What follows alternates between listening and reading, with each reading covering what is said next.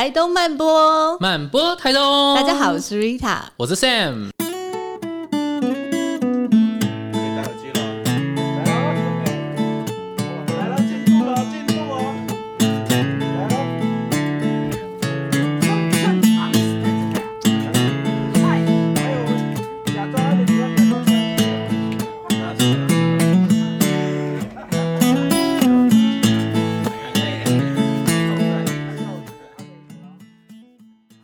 今天在东漂的这一集，东漂漂什么？然后我们来了一个，我真的超级喜欢 Swing 他这一季的那个这一集的拟定的题目叫做“预言什么的都是屁”。对，我要怎么活我自己决定。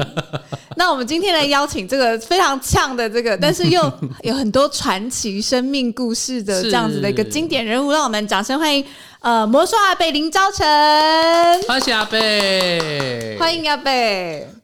阿贝，到底我觉得我对你身上有很多很多的疑惑哦，但是是那种会让人家很兴奋的，对，好想从他身上挖掘到一些。是名字叫做魔术阿伯，就实在是太酷了，真的。然后跟东漂来到台东，到底为什么会选择落脚？嗯、我们现在是所在在长滨，是这个小小的靠海很美丽的一个小镇。那为什么魔术阿伯会到长滨？然后跟选择东漂之前过的是什么样子的生活？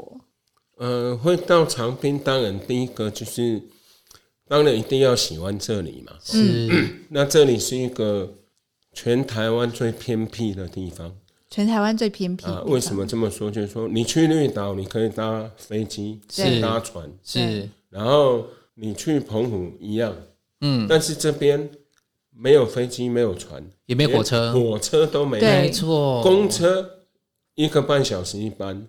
所以你要来，就是很远，而且要距离最近的大城市，距离花莲一百公里，距离台东也一百公里，是。所以这边就是非常没有开发，非常原始的。是。然后第一个就是我喜欢这里，嗯。然后第二个就是说，在台北，因为之前生病嘛，呃，鼻咽癌，是。然后后来就想说找一个地方自我疗愈，嗯。然后或者说。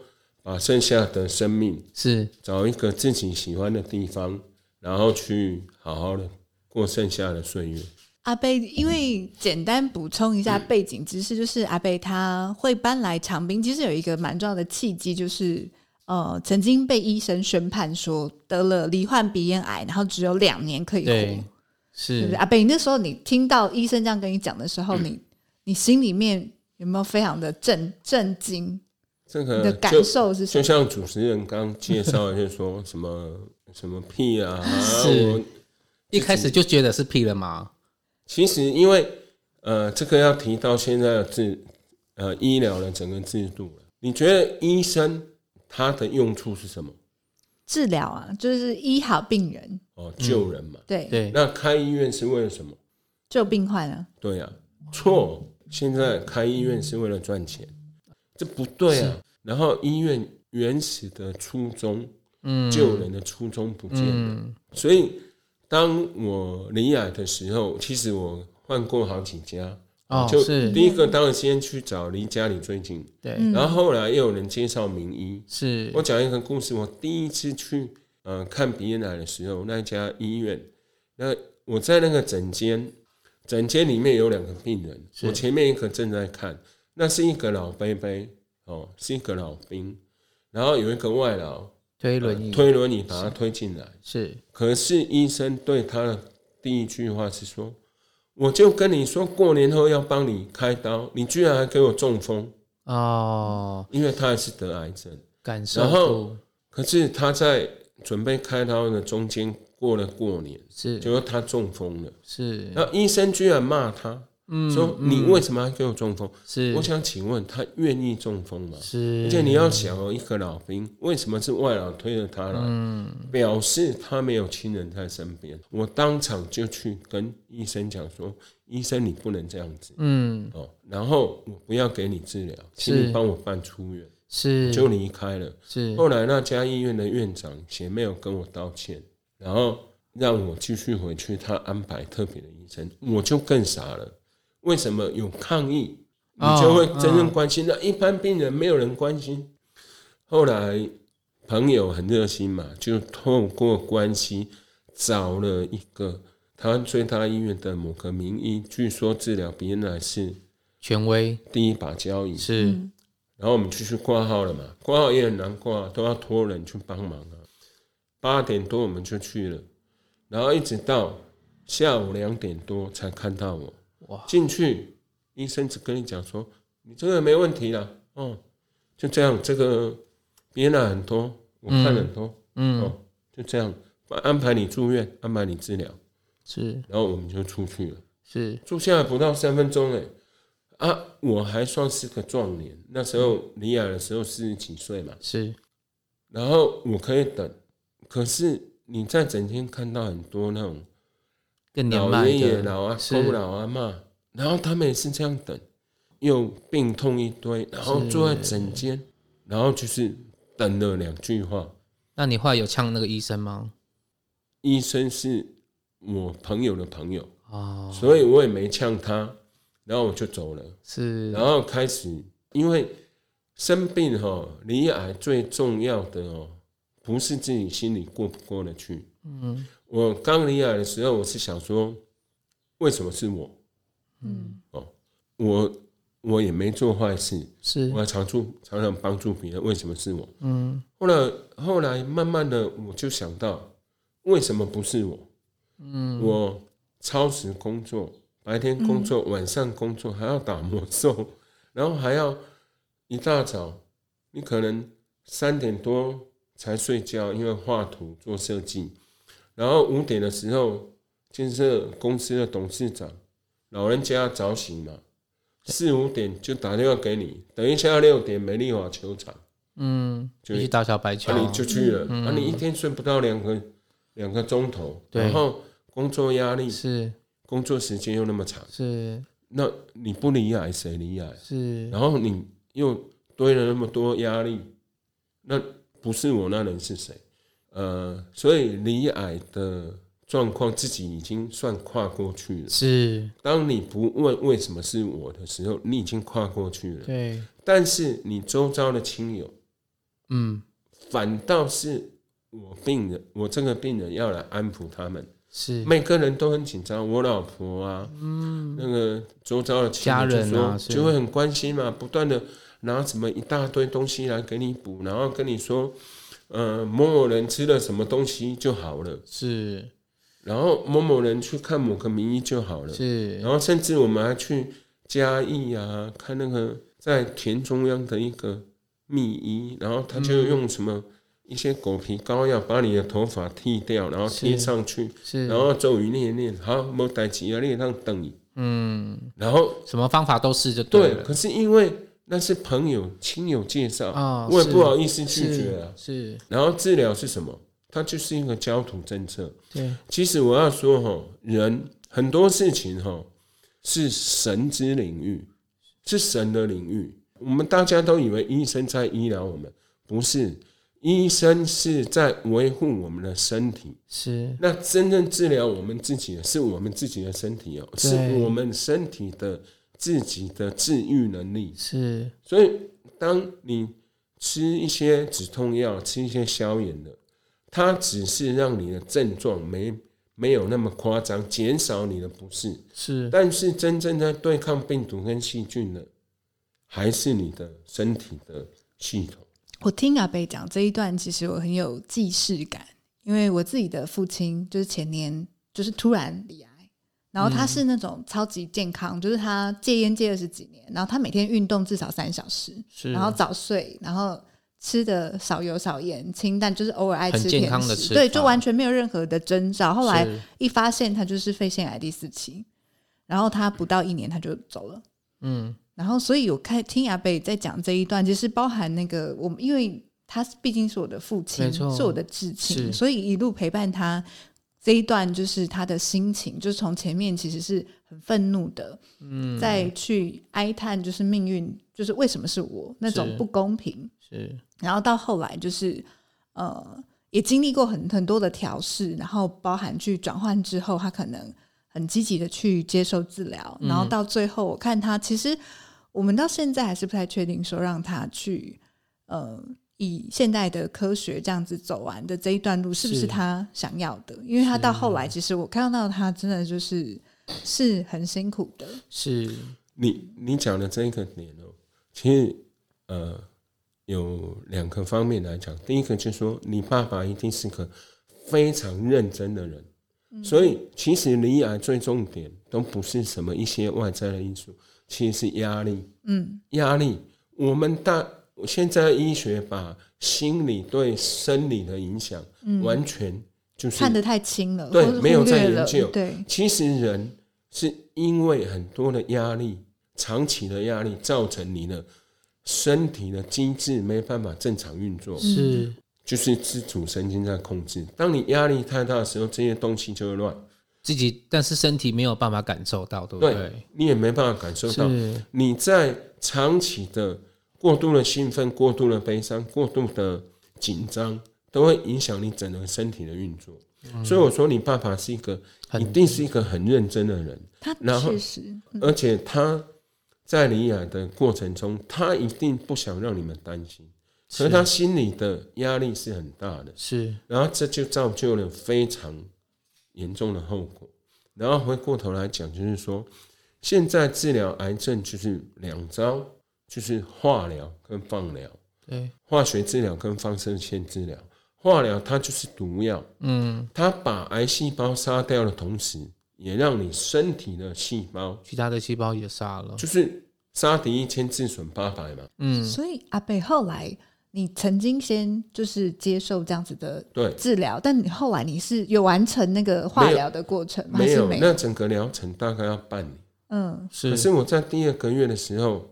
我后来从那个名医那边又转到一个专门治疗癌症的，嗯，他专门治疗癌症嘛，然后他规划的的疗程大概半年，然后到第二个月的时候放疗，让我整整个脸变成了要穿山甲，嗯，然后整个脸就是呃结痂化脓，是，然后脸就是一块一块这样剥落，是，然后脖子这个地方。整个就是溃烂，是，然后你一转头就是那个伤口就会裂开，哦哦，然后你那整个月我就是躺在一个躺在床上一整个月，除了去化疗，什么都没动，什么东西也没吃，因为化疗让你的整个胃食道黏膜破坏，是，然后破坏之后又会形成伤口，所以你。连喝水就就像在吞刀片一样。嗯，其实没有做过这些治疗的人是完全没办法感受。是那种这些痛，有人说生小孩子最痛，我相信。可是那个痛是一段时间。嗯，可是做这个癌症治疗，它是整个，如果要规划半年，你就是要痛半年，痛半年。对啊，半年之后不是说就不痛了。还要等身体恢复，所以这个时间很长。所以很多人不是因为癌症死掉，他通常是因为你做了化疗、放疗，身体的免疫系统受到损害。嗯，我不是说叫大家不要去治疗，是、哦、这个传统的治疗，它还是有它的它的一个逻辑在。嗯，但是就是说，回归到上面讲的。你找到了医生，他是为了赚钱还是为了救人？嗯，当我那个脸副作用很大的时候，我去问那个医生，那个医生他三十几岁，我说怎么会这样？他说我也没，我们也没遇到过。然后我又说，那跟那个放疗的辐射剂量会不会有关系？他回我一句，所有的癌症治疗都一样哦，不管你是。什么样的程度？你是一期、二期、三期或末期？是，你是鼻咽癌，你是什么癌？都一样的剂量，我听了就傻了，这是什么逻辑？是。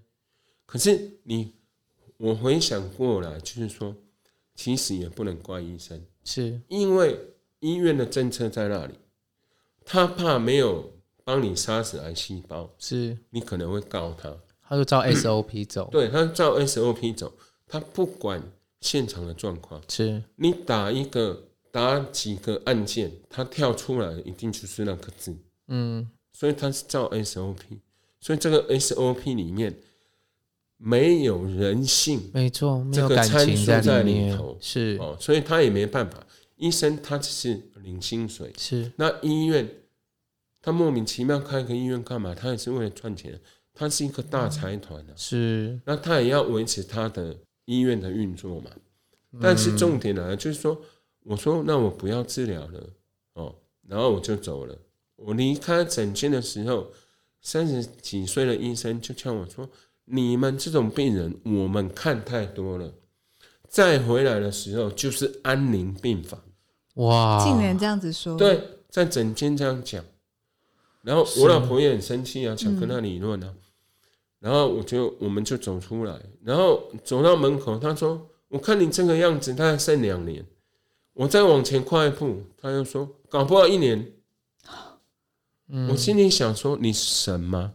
嗯嗯，啊，你是什么？你是上帝吗？是你凭什么来断定我生命什么时候结束？”是，所以我就想说算了。所以阿北是在那一个 moment 决定放弃治疗吗？用现在的其实大家都认为我放弃治疗，嗯，事实上我不是放弃治疗，我是转换一种治疗方式。嗯，我刚刚也在想，转换成什么治疗的方式？转换成什么治疗的方式？其实刚刚讲那么多，是，请问医院跟医生有在治疗我吗？没有，他只是把所有看到的东西通通杀死。是，那最后让我回复的东西是什么？是我自己的身体。是，嗯，还是你自己的身体？然后，如果你经过了那个疗程，是你的生活习惯不改变，你的压力依旧在，是你的生生活的的思想，嗯什么都不改变，都还是一样，依旧是每天睡两个钟头。请问，癌细胞会不会再度来？没错，没错。为什么很多人复发就这样子？所以很多人说你不要放弃治疗啊！我没有放弃治疗，我要用我的身体的治愈能力来治疗我自己。那我要怎么办？我一定要改变我以前造成我癌症、我癌得癌症的习惯的那段生活，造成我得癌症的那些习惯、生活习惯、心理因素。这个是不是也就是让阿北最后选择搬到长滨来，跟这件事情也有关系？你讲到重点了。我没治疗之后，在台北又待了一年多，可是周遭的亲友依旧在关心你。没错，他跟他带来说：“哎，人家这五毫，你讲话嘛，你讲话嘛。”人情压力，他也是好意呀。环境没改变，压力依旧在。董事长还是打电话给你，你不可能到处去讲说，跟所有的董事长、我所有客户说我得癌症，所以你必须换个环境。嗯，因为那个环境压力。他的那个压力因子都在那里，对，其实没有办法摆脱。所以我就跟我老婆说，我们搬到台东来，因为有考虑宜兰，有考虑花莲。嗯，可是宜兰花莲那个观光啊，人是还是太多人了，对，然后也很吵，是。所以后来找到长滨，它是就是一个没有开发的地方。是，但长滨这两年很红哎。对。那你会不会慢默默默觉得说哇，我要往别的移动？我要很骄傲的说，就是说，其实我是有有计划性的在经营我自己的这一块。是，当我做了第一个魔兽的武器，是，然后在网络有一千多个赞的时候，我觉得我的计划可行。我的全体的名称叫长兵魔兽阿贝，嗯，是哦，所以我冠上长兵两个字，就是说。让长兵能够在台湾这个被看见吗？被看见。那你不会担心？你原本就是希望说要去一个偏僻的地方养病，这样与世无争，然后突然长兵红起来，你阿北也很红，那怎么办？然后全部都穿 cosplay 过来吗？这个 你讲到一个重点，心远地自偏了哈。嗯，那当当然在台北的时候，心还是会被去周边干扰，可能搬到这里的时候。那个心已经不再在事业上进行引领。因为刚刚阿北有讲说，后来你其实就变成用自我的方式在疗愈。那距离医生说剩两年的寿命，那距离现在已经多久了？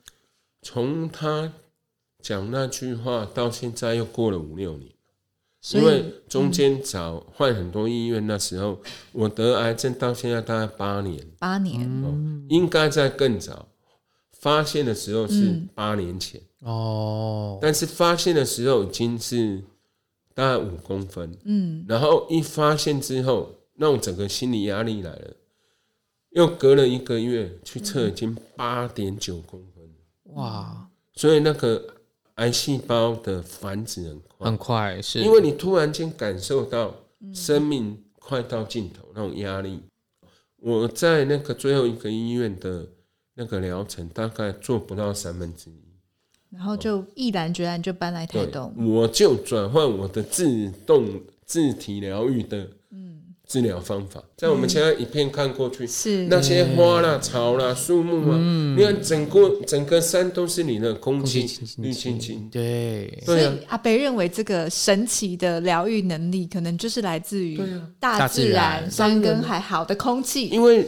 人人不是人造，我们是属于大自然的一部分。嗯、人不要把自己看得大、嗯、太伟大，是人完全没办法创造一个生命。是，即便是人工培养出出来的，你也是拿一个天然的胚胎，嗯，是，然后去培养出来一个，还是一个神之领域的。就是刚刚讲那是神之领域，我们人类没办法超越，人类就觉得说自己很厉害，没有。人一点都不厉害。阿北，那你在离癌之后，你觉得对你的生命观有带来什么样子的改变吗？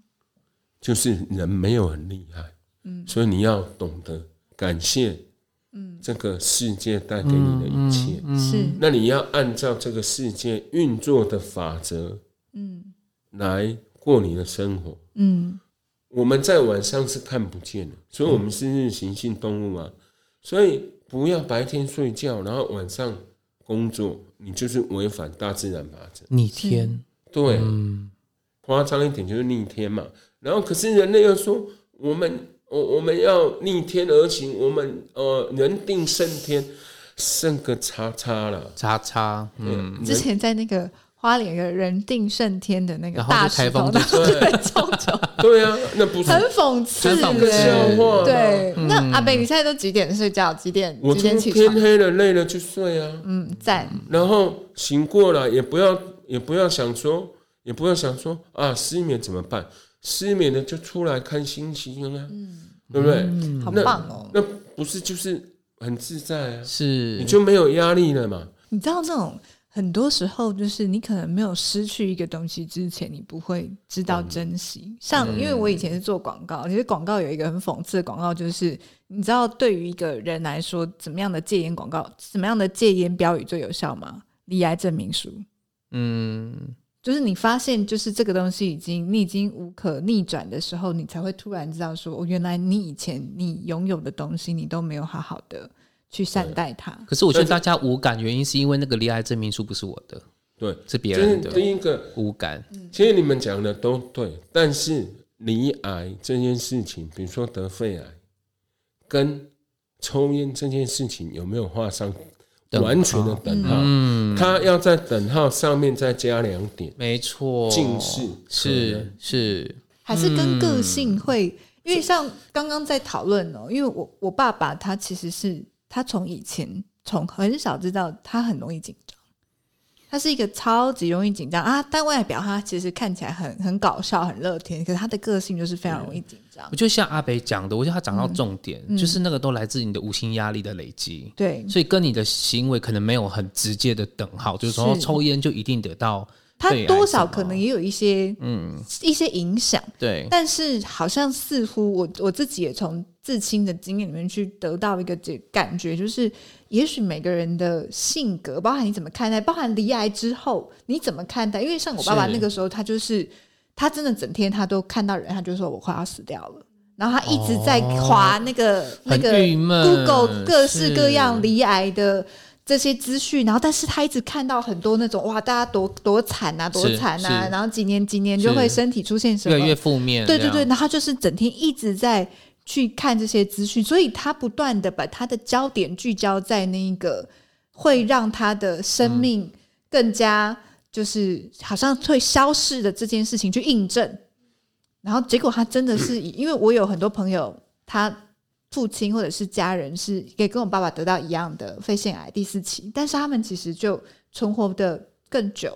那我爸爸很快的他就走了。我觉得某一个程度就是像刚刚阿贝讲，就是你你的心这件事情，嗯、你有没有抽离，然后跟你的焦点你放在哪里，他这个世界就会一直回来给我们那个印证出来的实相。是，那因为像刚听阿北在今天分享，我们我跟 Sam 都听得津津有味。那其实像我们知道，就是魔兽阿北，为什么叫魔兽阿北？就是因为他很喜欢去制作很多的魔兽，他在魔兽世界里面打打杀杀。为什么阿贝是选魔兽来做道具？因为因为魔兽第一个它的美术风格跟一般的的的网络游戏不同，是。然后第二个它的剧情，对，它里面是有剧情的，是它。的种族啊，整个历史故事几千年来，然后里面有很多世界的神话融合在里面，是很有趣。然后再来就是它的游戏的进行方式，是必须要花脑筋，是。然后所以从它呃在台湾开伺服器的第一天，我们就进去了，哇，一直玩到现在，资深呢？现在到多现在多久？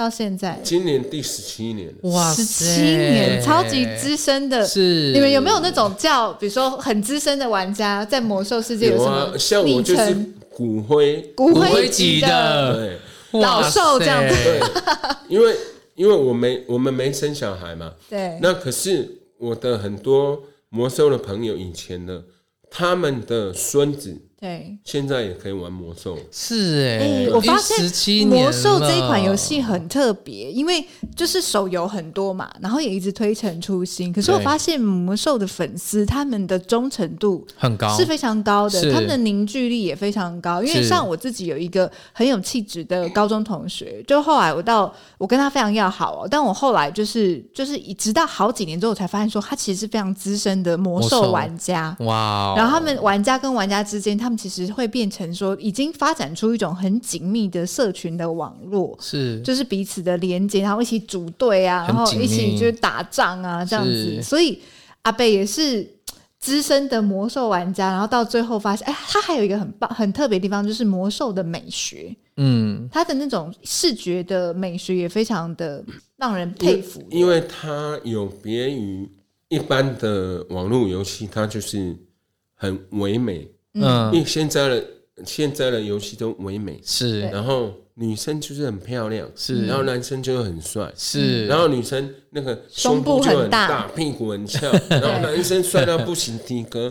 那八块肌，不像我们这么一块的那一种。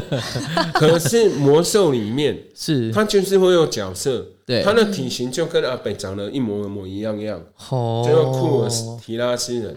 它里面有不死竹，兽人跟竹竿一样，它不强调那种，不强调那种极端的美，嗯，是它强调是一个比较符合现实世界的一种世界观，对，所以它跟现在的房间的那种游戏的不同最大在这里。是，可是阿北，你会觉得现在很多年轻人打手游，可能是魔兽或是别的游戏，它变成是有点像是一个逃避。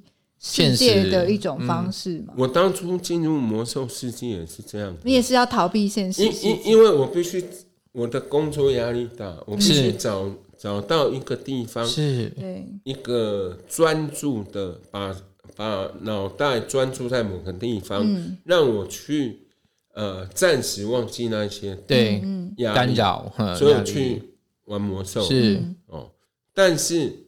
它这个魔兽游戏带给我，就是说，你会从里面学到一些东西，比如说你的团体合作，你可以把这个搬回去你的公司，嗯，去运用，你就不会再生气说，啊，明明啊，我都跟你交代，讲你这样让他走，你写那没歪走，然后你会生气啊，对，可是，在玩游戏的时候，他没有那么严重，是，所以你就会跟他说。哦，你的错误可能在哪里？嗯、哦，这次灭团没关系，我们再来一次。嗯，啊，你把这一套搬到公司去做公司经营，然后你的员工听到就说没关系，再来一次，因为就说这老板怎么这么真的，他下次会做的更好。你骂他，他一紧张，你刚讲什么他都忘了啊，都呛了。对呀，嗯，所以手游的人生哲学，呃，企业管理，其实其实这世界上所有的东西。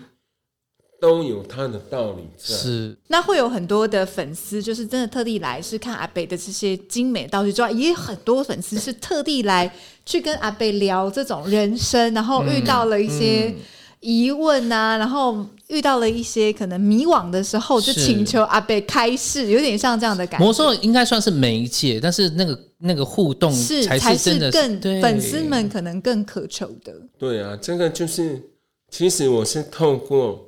魔兽的这个东西是，然后来分享，重点是要分享快乐。是我常常想说，如果我是照前面医生讲的说，你两年就挂了，嗯，那我什么都没有。对，那我就常开玩笑说，我现在是废物回收，我把医生认为没有用的这个身体，我回收来，那我做一些东西跟这些。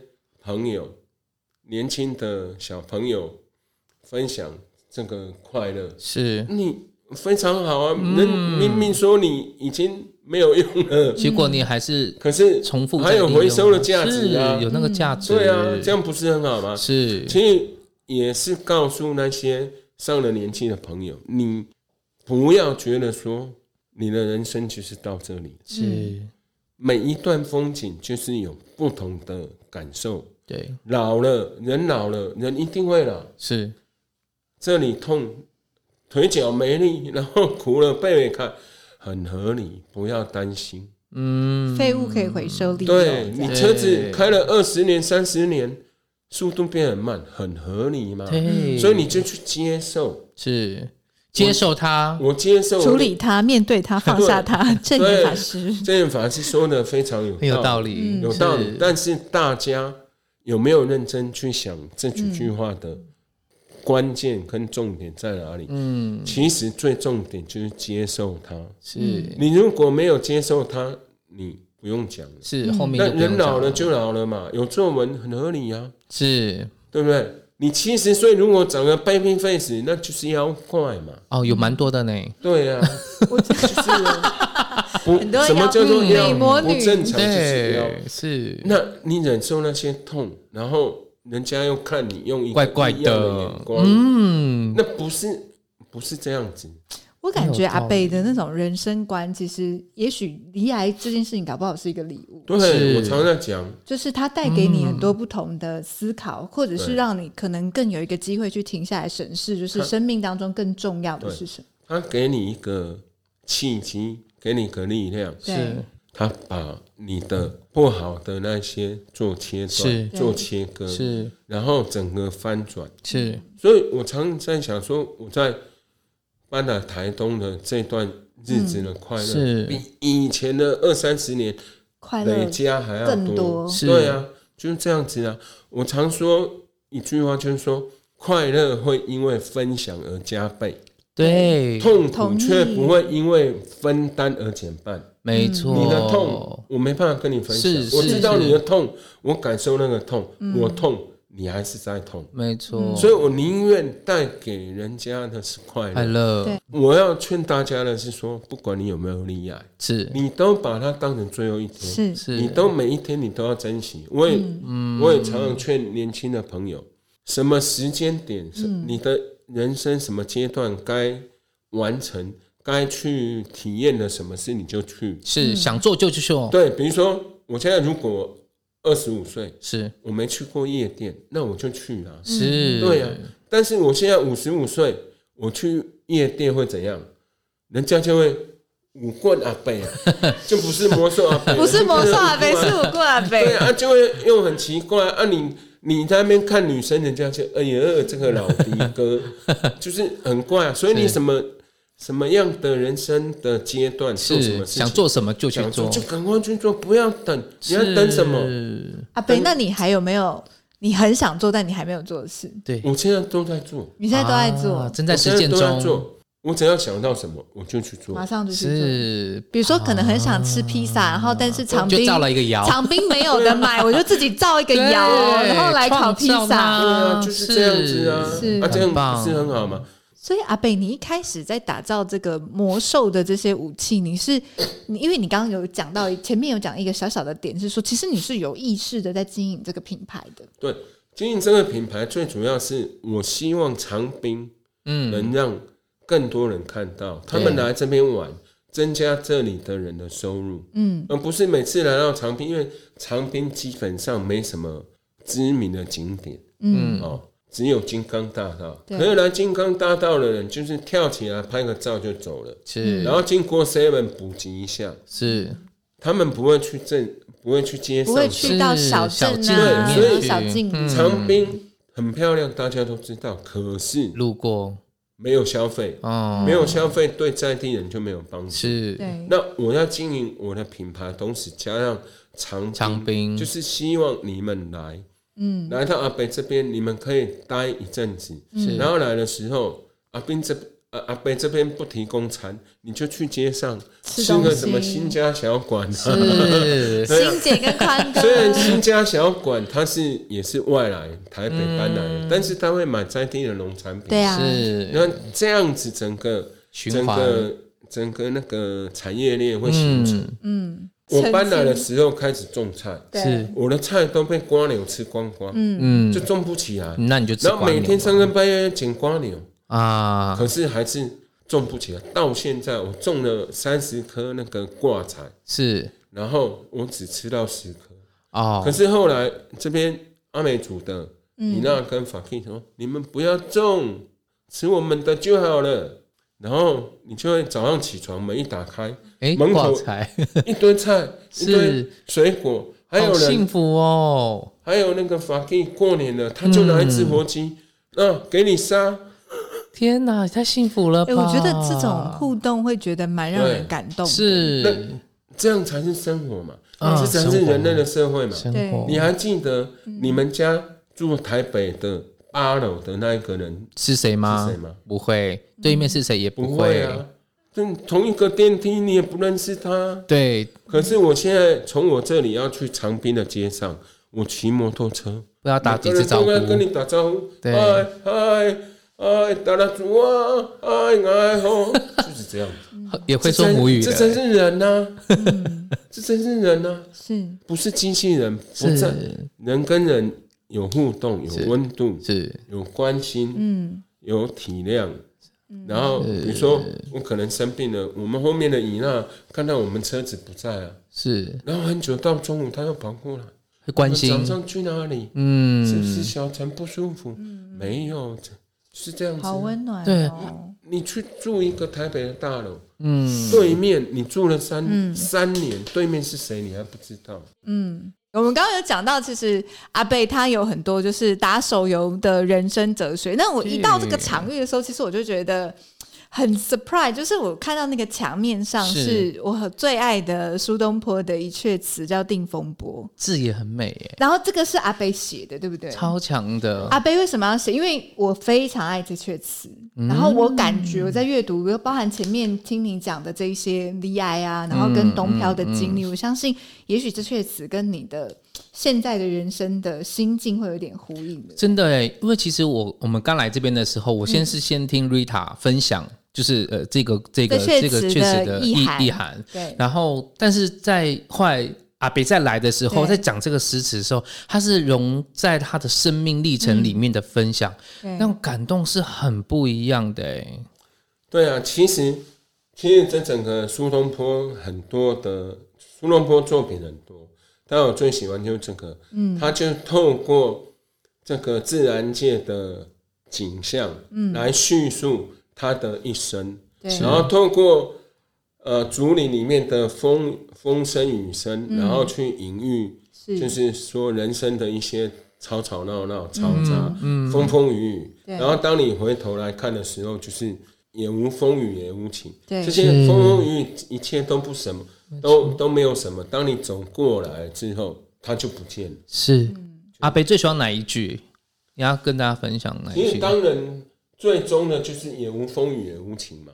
回首上来萧瑟处，也这是最经典的一句，对不对？是啊，你回回头，当你旅程走到人生旅程走到一个阶段的时候，你再回头看，你常常会想说，好像那时候也那时候的痛苦好像也没有那么夸张，没有过不去的坎坎，就是你当下你会觉得说这个真的太难了。现在这个状况，可是你过了。过来，你就发现哇，这只是一个一个下山的人。对，人说，人家说，欲知上山路，须问下山人。嗯，啊，就是这样子。还有一句我也很爱，叫做“一蓑烟雨任平生”。然后听说阿贝就是他的笔名，就是也是任平生。因为我我的 FB 也叫任平生嘛。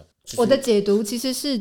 就是他都接受，是你是风是雨是所有的处境，他都随遇而安。他就是已经已经讲到了最后的一个状况，就是对。这就我常跟年轻人讲，跟人家介绍，也跟上了年年轻人讲，就自由跟自在。我们常讲自由自在，可是自由跟自在它是完全两码子事。是自由，什么叫自由？就是什么事情都由着你自己。嗯，叫自由可能吗？不可能啊。嗯，我说我想要走去总统府里面上一下厕所，可以吗？不可能。对啊，我们很多事情，因为我们跟这个环境在一起，跟这个社会在一起，跟家人朋友在一起，不可能什么事情都由着我们自己的想法去做。是，但是我们有办法做到自在，就是说，不管外面的环境怎么变化。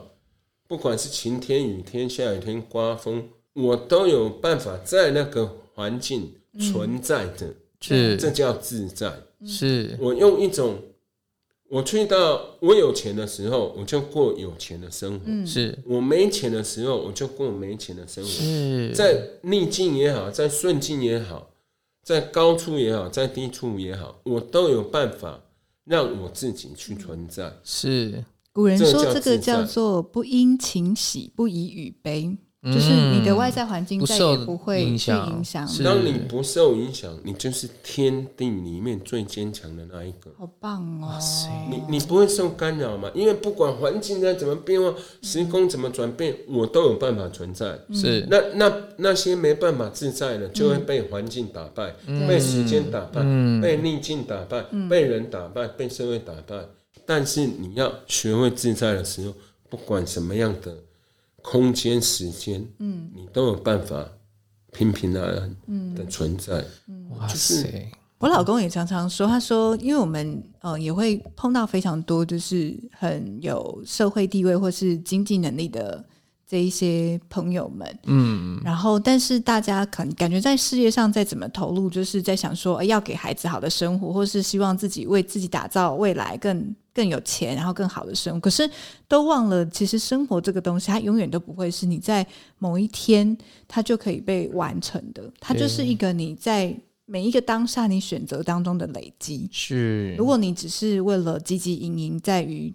赚钱在于更大的野心，那可能你会忽略到，其实就是在你路边的那一路的风景，它就变成路程，不是程。对，你可能你最后你真的变成世界级的富豪，但是你突然有一天你静下来了，你可以退休，财务自由，你突然发现说，我不知道怎么好好吃一顿饭。没错，对，就今天你觉得也很。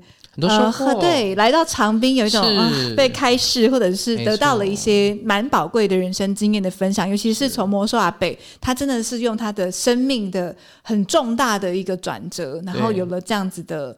一个认知跟体悟，然后来分享给我们。是，那也欢迎大家，就是有空来长滨玩，来找找魔兽阿北，看他的非常精美的这些魔兽的武器宝器，然后又可以听他分享到底在长滨这样子的生活，他是可以多么的自在跟自由。是，那我们今天就到这里喽。